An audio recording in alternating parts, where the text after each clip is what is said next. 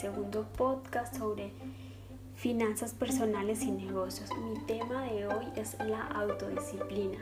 Para mí hablar de autodisciplina es hablar de un pilar sumamente importante y para mí fue súper revelador cuando, cuando interioricé en mí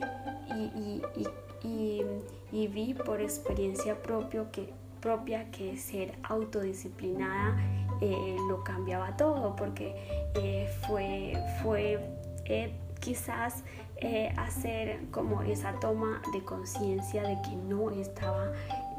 siendo autodisciplinada y que requería, requería tener esa nueva forma de ser. Con el paso del tiempo, pues eh, haciendo actividades diferentes a lo que había hecho en mi vida, pues gestionando mi tiempo, preparando reuniones, haciendo cosas que, nunca en la vida había hecho, pues dije, wow, qué, qué importante es la autodisciplina y si soy autodisciplinada, pues entonces voy por el buen camino. Me puse en ello, trabajé, estuve, estuve aprendiendo de personas eh, que, que, sí estaban eh, enfocadas en ese, en ese lado. Entonces eh, estuve, estuve así, estuve con, esa con la palabra de autodisciplina eh, eh, en mi frente diciendo wow autodisciplina va a cambiar mi vida en fin luego no estaba no estaba obteniendo resultados nada no estaba obteniendo nada sabía que, que era importante pero algo estaba faltando. Eh,